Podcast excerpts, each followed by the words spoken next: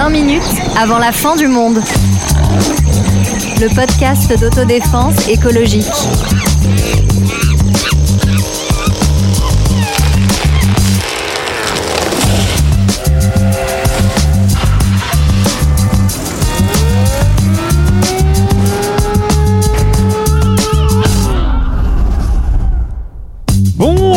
Bonjour, bonjour. C'est dans 9 jours, mesdames et messieurs, 9 petits jours. Et oui, le 20 novembre, nous fêterons la Saint-Edmond. Ce sera aussi la journée de l'arbre à Lozerte, dans le Tarn-et-Garonne, ou encore la bourse aux jouets à Auteuil-le-Roi, dans les Yvelines. Et c'est l'anniversaire de ma maman. Et oui, bien sûr. Et, et- et- et c'est la veille de mon anniversaire. Et bien sûr, au-delà de toutes ces belles nouvelles, je le sais, ça sera la journée internationale des droits de l'enfant qui a lieu chaque année le 20 novembre. Comment ça, vous avez pas l'air enthousiaste Alors d'accord, dans ce cas, on va parler de la Coupe du Monde au Qatar qui commence le 20 novembre. Numéro 10, dribbleuse de l'écolo-bashing, c'est Sonia. Coucou. Numéro 9, même si elle connaît surtout le Qatar pour ses plages, elle a les crampons affûtés, c'est Sarah. J'adore les plages du Qatar. Et la numéro 8, euh, prête à mener son équipe à la victoire même et surtout si elle n'est pas encore qualifiée, c'est Marlène. Salut. Je voulais vous demander, salut à toutes les trois, est-ce que vous allez regarder ou non cette Coupe du Monde?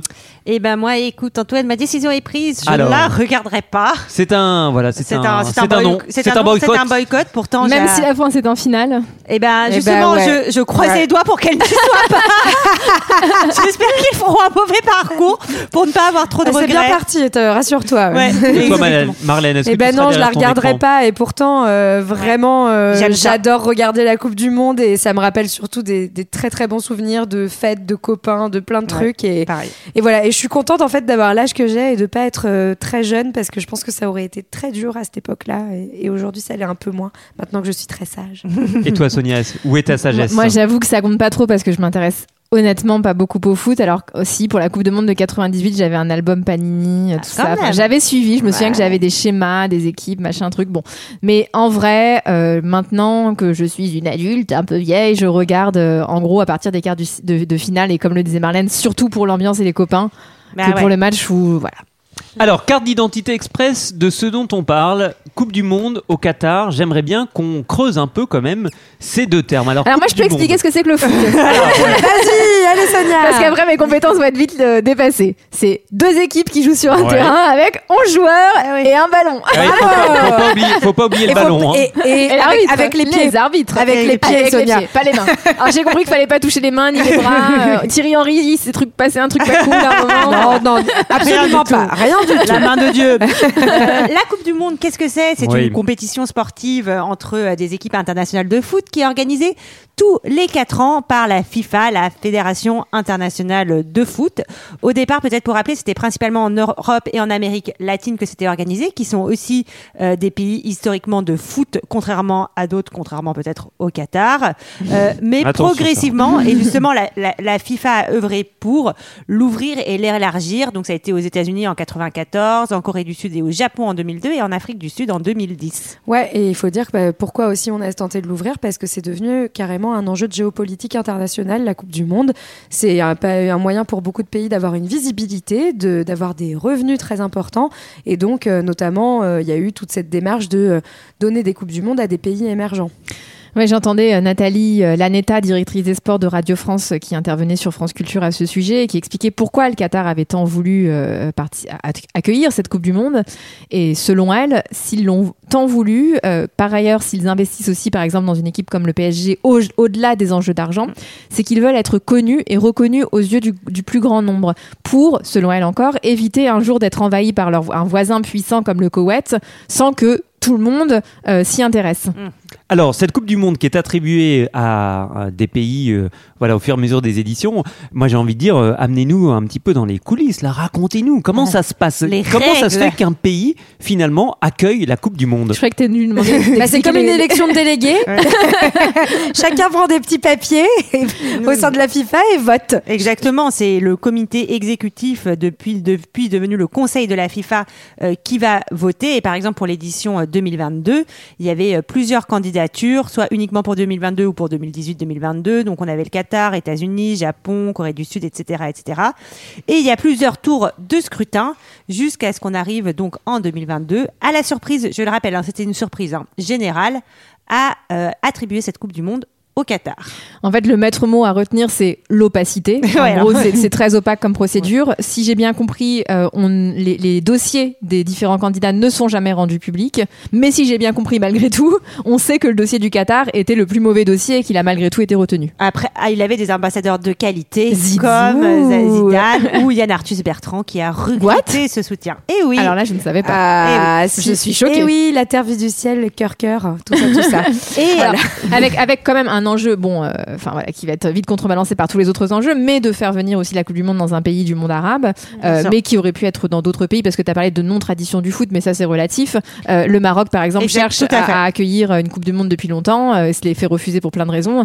Et d'ailleurs aurait une candidature commune prochaine avec l'Espagne ah, Ce c'est qui a conduit à ce qu'il y ait euh, donc plusieurs euh, enquêtes qui soient menées euh, sur le plan euh, judiciaire par rapport euh, voilà, à l'attribution de cette Coupe du Monde euh, au Qatar. Oui, et il y a notamment euh, Blast qui a sorti euh, assez récemment d'ailleurs une lettre parce que donc il y a des soupçons très forts de corruption qui entachent donc cette attribution.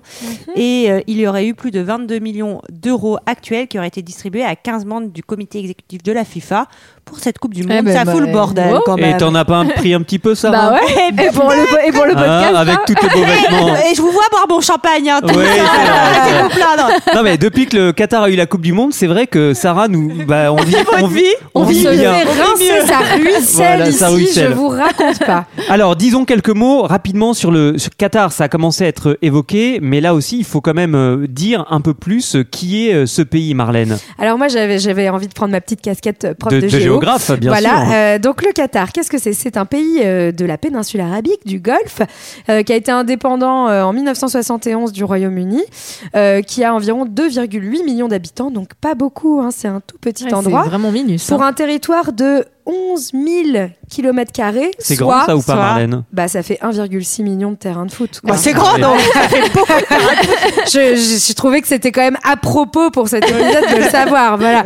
En tout cas, l'information importante à retenir là-dessus, c'est que euh, sur ces 2,8 millions de personnes, en fait, il n'y en a que 20% qui sont réellement qataris et 80% des gens qui habitent et vivent au Qatar sont en fait des personnes qui viennent d'autres pays, des personnes immigrées et notamment avec euh, une grande majorité d'Indiens, mais aussi euh, de gens euh, qui, qui viennent euh, du Bangladesh, voilà, de des Philippines, donc beaucoup d'Asie du Sud-Est. Et le Qatar n'est pas connu pour être une grande démocratie des Ah droits bon? de l'homme. C'est une monarchie absolue avec de nombreuses violations euh, du droit du travail.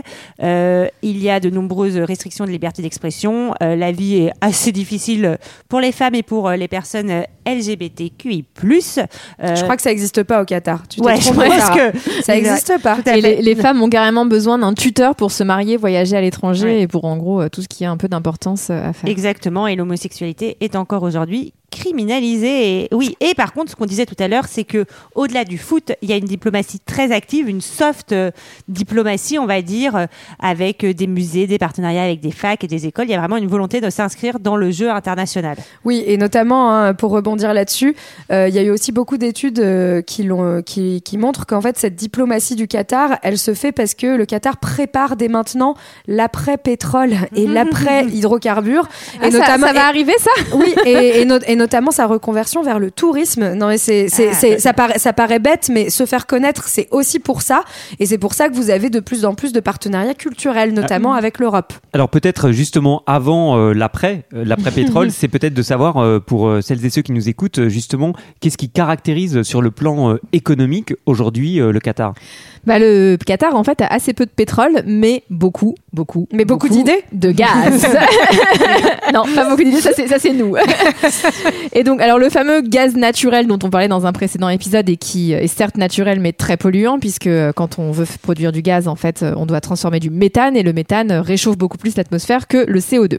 Donc le Qatar est le cinquième producteur mondial de gaz naturel Euh, et de 2006 à 2020 il a été le premier exportateur mondial de gaz naturel liquéfié. Donc le, quand il est liquéfié c'est qu'en fait c'est une opération où on transforme le gaz qui est gazeux euh, en liquide pour tout simplement en réduire le volume et le transporter plus facilement.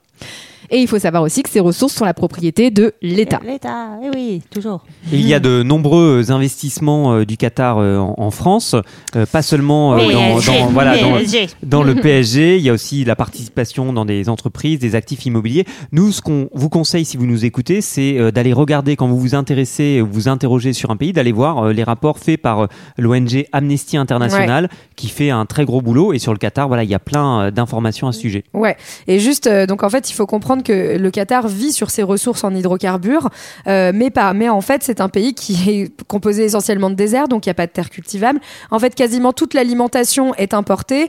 Il fait, et, enfin voilà. euh, Et donc c'est, en fait, c'est un pays dépendant, complètement dépendant de l'extérieur, sauf pour cette manne financière qui vient des hydrocarbures. Euh.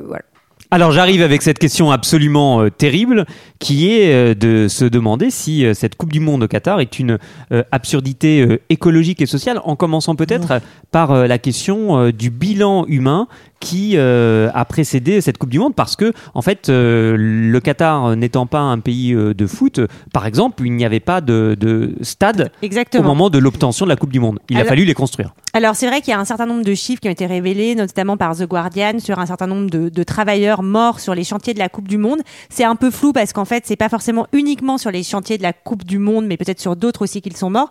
Mais ce qu'il faut dire, c'est que quand on compare avec, euh, par exemple, le Brésil, l'Afrique du Sud, on est dans des proportions immenses. Il y a sans doute quand même plusieurs milliers de travailleurs qui sont morts, et surtout il y a des des, conditions de travail qui sont absolument, enfin qui sont proches de l'esclavagisme, où on a pu euh, retirer des passeports à des travailleurs euh, étrangers, interdire sans l'autorisation de son employeur de changer de travail, de changer d'employeur.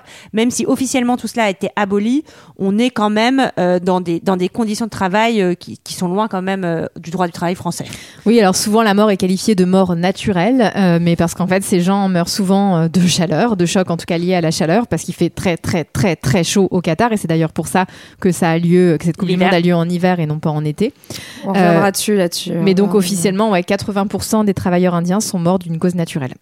Oui, la question de c'est est-ce que quelqu'un qui a 20 ou 30 ans peut mourir d'une mort naturelle? Euh, Mm. Voilà, c'est Ouais. c'est- c'est revenu dans de, dans de nombreux articles. Alors il y a cette question du droit du travail dont, dont vous avez parlé. Euh, il y a la question du, des travailleurs euh, des travailleurs immigrés. Et puis euh, simplement peut-être pour dire qu'il n'y a pas au Qatar que la question euh, des euh, travailleurs. Alors, je dis travailleurs masculins parce que c'est beaucoup, c'est Ouais. principalement des hommes, euh, mais c'est pas seulement euh, cette question-là qui pose problème sur le plan du droit du travail au Qatar. Oui, il y a aussi en fait toutes les travailleuses domestiques, hein, notamment donc beaucoup de femmes qui viennent pour beaucoup des Philippines, hein, qui fournissent des travailleuses domestiques au monde entier, hein, pas qu'au Qatar d'ailleurs. Voilà, et Amnesty International encore une fois a interrogé une centaine de femmes et, et sur toutes celles qui ont été interrogées, en fait, on estime qu'elles travaillent plus de 14 heures par jour. Bref, on peut dire qu'en fait, on est sur un pays qui vit complètement sous perfusion, sous perfusion notamment de main d'œuvre. et c'est non mais enfin c'est intéressant quand même à dire, c'est un pays de rentiers, c'est-à-dire que ce sont des gens qui vivent de cette manne du pétrole et qui euh, en fait euh, emploient des personnes d'autres pays dans des conditions effroyables pour faire Allez. tout ce dont ils ont besoin. On n'aime pas, la- on n'aime pas les riches en France. ou au, au Qatar. voilà. Alors sur le plan écologique euh, de cette Coupe du Monde, il y a plusieurs euh, plusieurs dimensions. On va un petit peu euh, les déplier euh, dans ce podcast d'autodéfense écologique pour voir un petit peu euh, bah, qu'est-ce qui se passe du côté de la Coupe du Monde. En commençant peut-être par ce qui paraît le plus euh, évident. Euh, on est dans un pays où il fait très chaud, où il y a énormément de désert. J'ai envie de parler de chaleur.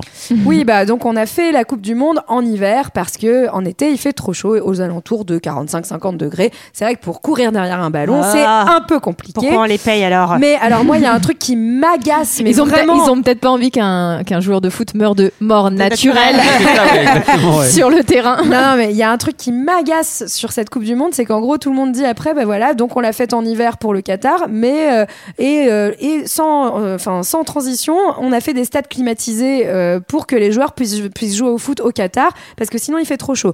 Je rappelle que au moment où les joueurs vont jouer donc en décembre au Qatar, il fait entre 20 et 30 et 30 degrés, c'est-à-dire finalement moins chaud que quand les joueurs ont joué au Brésil ou en Russie pendant l'été. Et euh, en fait, on remet pas du tout en question ce- cette, histoire, cette histoire des stades climatisés en vrai. disant au Qatar il fait chaud, mais sauf que, encore une fois, je le rappelle, en hiver, au Qatar il fait pas si chaud. Et en tout cas, il n'y avait pas besoin du tout de construire des stades climatisés pour jouer à cette période. Et puis peut-être dans les, dans les impacts euh, écologiques, hein, il y a aussi la dimension des déplacements. Alors bon, pour toutes les Coupes du Monde, il y a beaucoup de gens qui se déplacent. On attend environ, environ 1,3 million euh, de supporters euh, qui, pour l'écrasante majorité, donc vont venir en avion. Après, contrairement à d'autres compétitions en Russie ou au Brésil, tous les matchs ont lieu dans une seule ville qui est à Doha. Le problème, c'est que la ville ne peut pas recevoir tout le monde, pas héberger tout le monde, donc ça multiplie encore plus le nombre de déplacements en avion pour les gens qui vont aller dormir ailleurs. Ouais, le Qatar va affréter 160 avions à prix réduit euh, par jour pour déplacer les supporters des pays voisins euh, jusqu'au match. Ce seront des avions verts, bien, sûr. Et, probablement, enfin potentiellement des gens qui feront plusieurs voyages en avion entre chaque match. C'est assez dingue. Mais comme les avions seront sobres, on l'a dit euh, dans notre précédent épisode, il n'y aura pas trop, ah, il y aura pas trop de problèmes. On peut peut-être aussi dire un mot de ce du rôle du Qatar euh, au-delà de cette Coupe du Monde en ce qui concerne, bah voilà, sa, sa, sa, place diplomatique, par exemple, par rapport aux législations climatiques. Ah bah c'est quand même, enfin c'est quand même un pays qui a tout fait pour euh, empêcher l'adoption de certaines législations climatiques contraignantes. Et c'est pas pour rien, c'est parce que le Qatar est champion, et déjà champion. Ouais, champion du, monde pas du, monde de foot, mais du monde en termes d'émissions de CO2 par habitant, 37 tonnes par habitant et par an. Sachant on rappelle qu'on recommande 2 tonnes. Hein. en France, on est à 9, ce qui est déjà bien au-dessus des deux euh, qu'il faudrait atteindre. Vous avez parlé de champion, et eh bien le coup près tombe à l'instant euh, parce qu'on va retrouver peut-être les plus grands champions. L'émotion et la passion au service du ballon. C'est la cour de c'est un rêve pour moi. C'est beau de voir le monde qui joue. Allez, allez,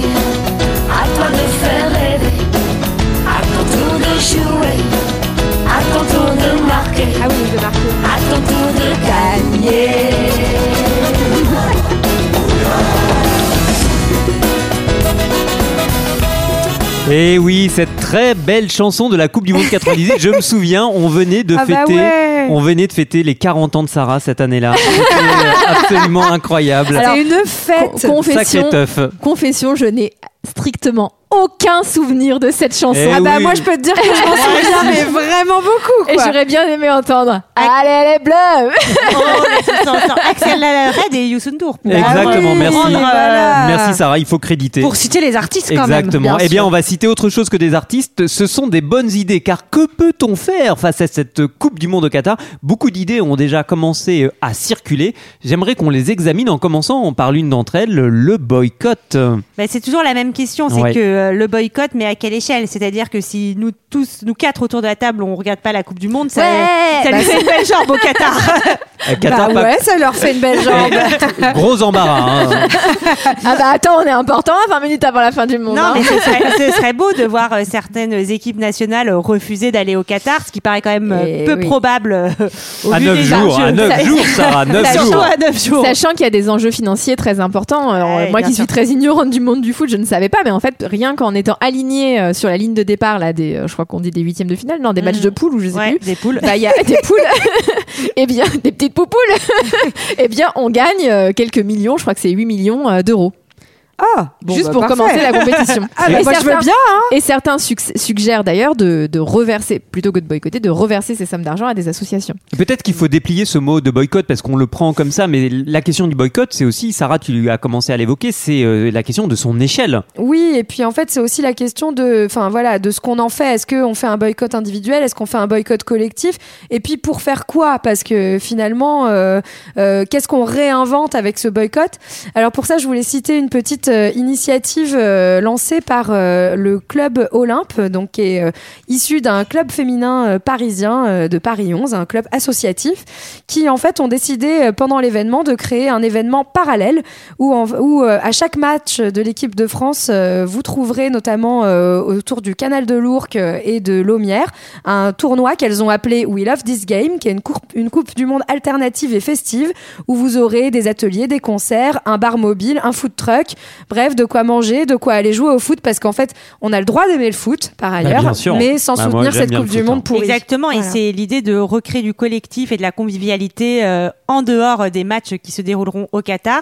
Et quand tu parles du boycott, c'est vrai qu'on peut aussi euh, penser par exemple à un boycott médiatique. Il y a quelques journaux qui ont annoncé qu'ils boycotteront, notamment le quotidien de, de la Réunion, Euh, et puis des villes aussi qui ont annoncé qu'il n'y aurait pas euh, d'écran euh, géant. Euh, voilà, enfin un certain nombre de, de- de catégories de boycott. Ouais, alors je tiens à préciser que ce journal euh, ne boycottera que l'aspect sportif du mondial, mais ne boycottera pas la dimension sociale et environnementale. Et c'est d'ailleurs un argument que disent beaucoup les journalistes, Oui. c'est que euh, boycotter, c'est aussi euh, Faire laisser- oublier. voilà, faire oublier ce qui se passe, y compris les aspects négatifs, et qu'un journaliste n'a pas à boycotter de lui-même, il ne boycotte que les événements ou les faits euh, qu'on lui boycotte d'une Oui. certaine manière, qu'on l'empêche euh, de couvrir. Alors il y a d'autres formes de mobilisation possibles. Euh, Je pense par exemple à des actions coup de poing. On avait vu la militante Alizée qui s'était attachée au filet en demi-finale de Roland Garros, un ouais, tournoi bah, Je de tennis. conseille pas à nos auditeurs. ça, me pa- ça me paraît très risqué au Voilà. Qatar. Mais peut-être. Ce hein. n'est pas un conseil que nous donnons. Mais ça peut, mais pourquoi pas hein, Et ou alors euh, par des joueurs, euh, ou euh, par Je exemple. pense que si je cours nu sur, sur le terrain euh, avec euh, des choses écrites sur mes fesses, genre euh, boycott Je euh, la Coupe du pas Monde, cher tu, de ta peau. tu donnes pas cher de ma peau, Non, on est mais d'accord. hein. Par exemple, il y a des joueurs de l'équipe des Pays-Bas qui ont arboré un t-shirt Football Supports Change. Donc euh, voilà, avoir quand même des, des petites actions. euh, Ouais, euh, l'équipe danoise aussi qui a imprimé des, des maillots presque effacés pour ne pas être visible, disent-ils, dans un tournoi qui a coûté la vie à des millions de personnes. Ou, ou, dernière solution qui est la mienne, Antoine, Ouais, c'est tout va. faire péter dans la FIFA. Ah ouais. Ah. Parce que Ah, euh, voilà l'action une solution directe, c'est systémique, ça qu'on enfin. attendait. Exactement, non mais parce que pour avoir encore une fois une approche systémique du foot, la FIFA, on l'a déjà dit, c'est une organisation qui est mais vraiment turbo corrompue. Et d'ailleurs, euh, en 2014, l'ancien président de la Fédération anglaise de football, David Trisman, va comparer euh, Sepp Blatter, donc l'ancien président de la FIFA, à Vito Corleone, le parrain hein, dans les dans les films de, le- les films Le Parrain, et va dire que la FIFA possède une longue tradition de pots de vin, de magouille et de corruption. La FIFA se conduit comme une famille de mafieux. La corruption a été érigée en système et soutenue par l'absence d'investigation et où la plupart des accusés échappent aux enquêtes. Faisons péter la FIFA et, réinventons un, foot et un monde- écologique. et un monde de mecs. Et hein. solidaire. Et un monde de mecs. Et vous voyez, avec euh, cette question de la Coupe du Monde au Qatar, en fait, ça nous rapproche d'autres problèmes environnementaux dont on parle dans ce podcast, c'est-à-dire l'idée de à quelle échelle, à quelle échelle agir, et puis peut-être aussi de déplacer le problème, c'est-à-dire d'aller au-delà du Qatar et de la Coupe du Monde de foot pour se demander quelle pourrait être la décarbonation du ballon rond. Oh, c'est beau ce que tu nous demandes. Ah, ça rime, moi j'aime bien, ça rime.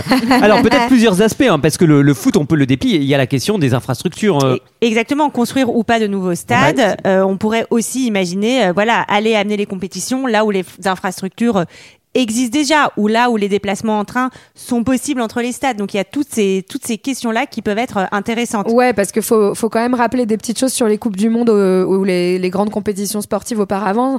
Euh, C'est-à-dire que, par exemple, aujourd'hui à Athènes, la majorité des infrastructures qui ont été construites pour les Jeux Olympiques pourrissent et ne profitent même pas à la population, ce qui est souvent euh, vend- vendu hein, Ouais. pour ce Oui. genre de compétition.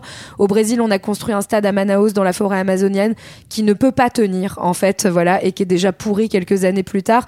Donc c'est vraiment un, tel gâchis à la fois euh, d'humains, euh, de ressources économiques, de et d'environnement euh, dramatique pour juste accueillir une compétition pendant un mois. Et du coup, je crois que c'est 11 euh, stades là qui sont construits à, à Doha. Bah, je sais pas ce qu'ils vont faire dans leurs Ouais. 11 stades avec une population Alors, de 2 millions de Je personnes. crois qu'ils sont censés être un peu démontables Ils ou sont, des choses censés comme être, euh, ils sont censés être Ouais. dé- démontables, ce sont Pardon. des stades dits, euh, dits modulaires. Ouais, et alors euh, peut-être aussi un contre-exemple parce que tout n'est pas pourri dans le foot.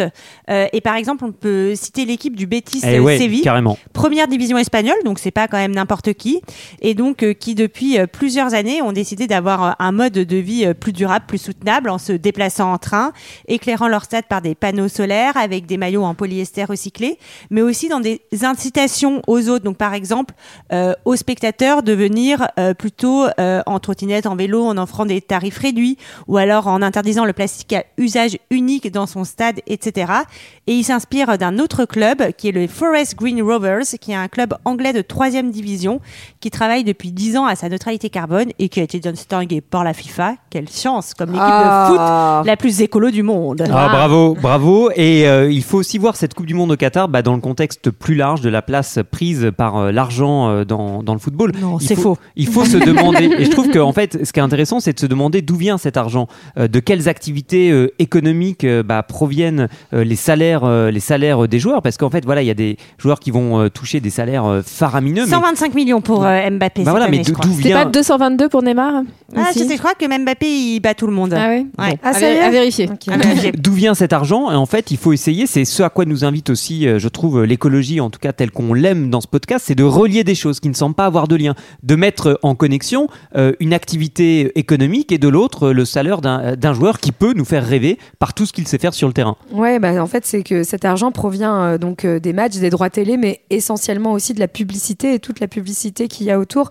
Là, je pense que en fait, euh, il y a, la question des joueurs de foot et de leur salaire, elle est vraiment, euh, elle est vraiment primordiale parce que à la fois, elle révèle, voilà, euh, un genre de quintessence des inégalités euh, et euh, en même temps euh, tout un système pu- puisque en fait, les footballeurs, enfin, je trouve aussi un peu facile de toujours taper sur les footballeurs qui en fait bah voilà sont des gens jeunes pour la plupart souvent issus de milieux populaires et à qui on a fait rêver ce, leur mode de vie Euh, donc voilà c'est pas pour déresponsabiliser ces personnes hein. après il y a toujours une responsabilité individuelle mais les footballeurs sont aussi le produit de leur époque et il faut savoir que même quand des gens comme Mbappé cherchent en fait à refuser par exemple euh, certaines publicités hein, là récemment Sponsor. Mbappé voulait euh, refuser notamment de poser sur les photos pour BetClick et pour Coca-Cola parce que Ouais. notamment il, il estime que BetClick euh, est- est- a des effets dramatiques dans les quartiers Qui est un populaires. site de qui paris sportif. euh, qui est un site de paris sportif, pardon.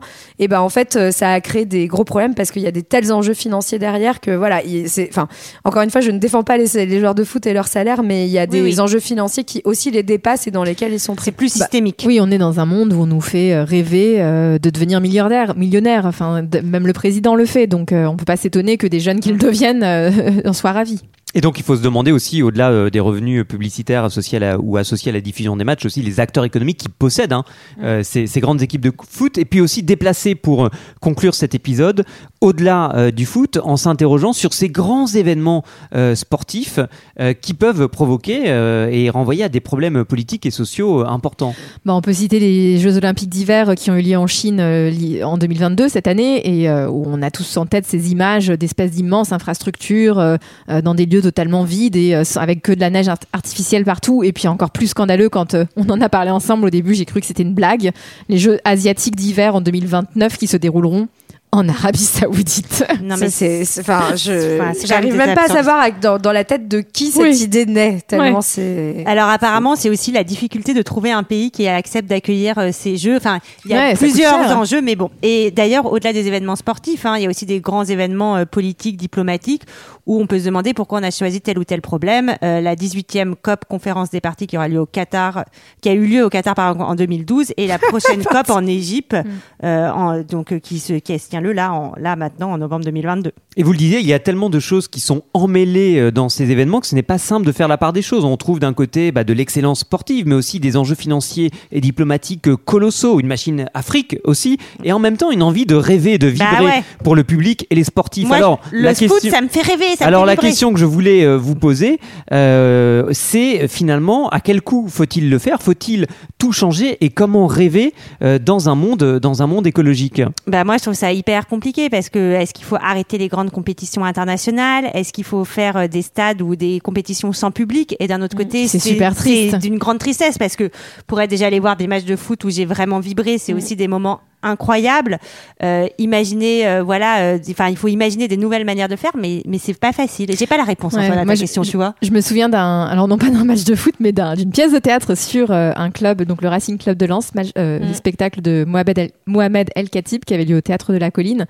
Et donc, qui mettait en scène des, des su- de vrais supporters du Racing Club de Lens. Et c'était incroyable l'ambiance. C'était Incroyable. incroyable, ce qu'ils racontaient de leur expérience de supporter, le lien social que ça crée. C'est une vraie famille pour eux. Non, mais en tout cas, euh, c'est euh, peut-être euh, imaginer espacer plus le rythme des, des compétitions, en tout cas, ben, surtout pas l'accélérer et promouvoir une sorte de flow- slow football, euh, comme on peut faire référence à de la slow food.